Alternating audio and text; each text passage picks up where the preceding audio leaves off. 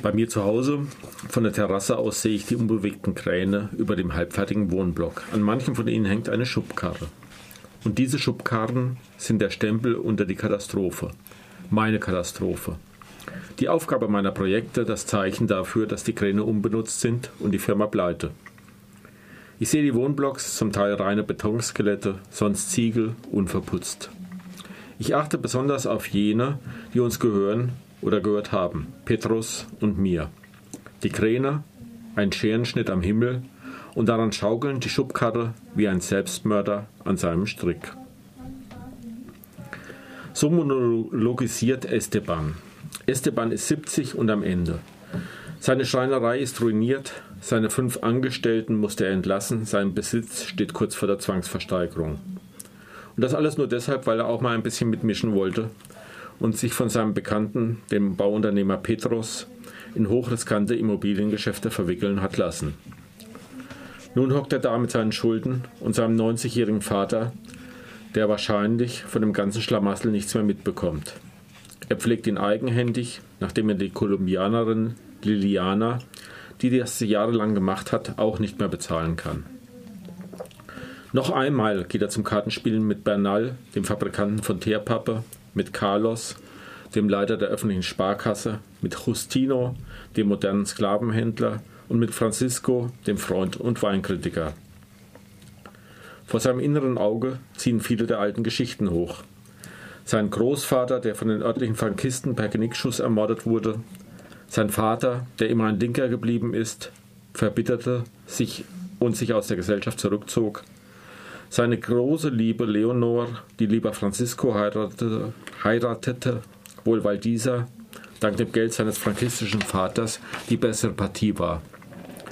Er sieht die Schreinerei, die schon Großvater und Vater geführt hatten, die er nur widerwillig übernahm und die er nun in den Ruin geführt hat. Er sinniert über seine Geschwister, die auf ein Erbe lauern, das nie eintreten wird. Und er sieht seine Angestellten und wundert sich, dass er im Entlassungsgespräch Hass statt Trost erntet. Hier ein Zitat.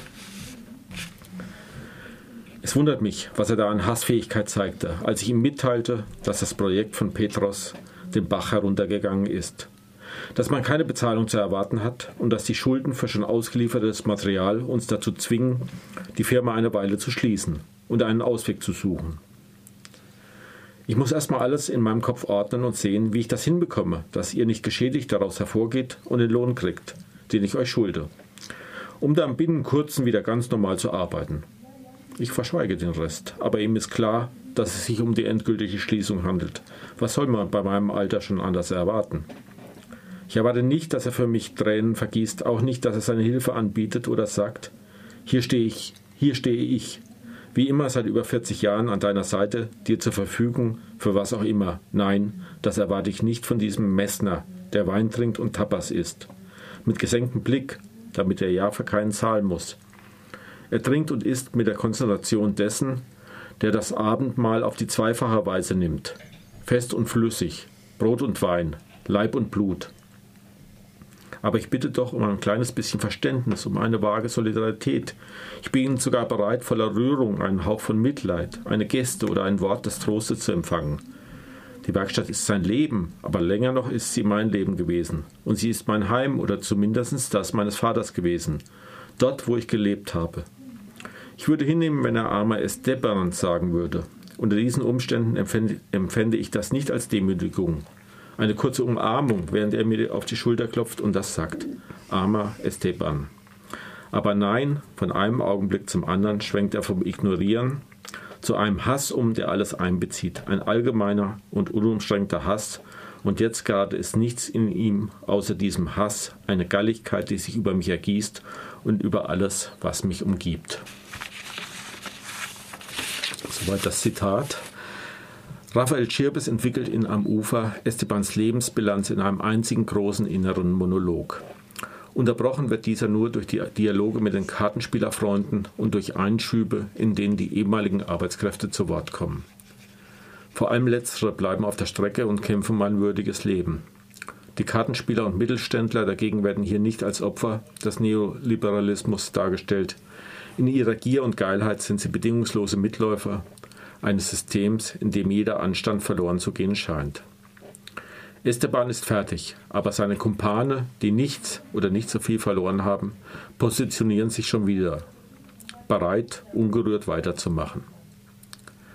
Ganz beiläufig entsteht beim Lesen von Chirbes Roman ein Panorama, in dem der Stolz der spanischen Gesellschaft, der friedliche Übergang zur Demokratie, EU-Beitritt, Wohlstandsversprechen für alle, als Lebenslügen enttarnt werden. In der Krise werden Konturen schärfer und es wird klar, wer profitiert hat und wer nicht. In Am Ufer sucht man als Leser vergeblich nach Identifikationsfiguren. Klar, unsere Solidarität, unser Mitgefühl als Leser gehört den Angestellten, die den ganzen Schlamassel nicht verursacht haben. Aber sie werden durch die Krise keine besseren Menschen. Sie schlagen sich mehr als schlecht, mehr schlecht als recht durch. Auch hier kein Widerstand, keine Hoffnung, kein Silberstreif in Sicht. Und so ist dieser Roman eine Tirade, die die ganzen Wohlstandsversprechungen der modernen kapitalistischen Gesellschaften als kollektive Täuschungen demontiert.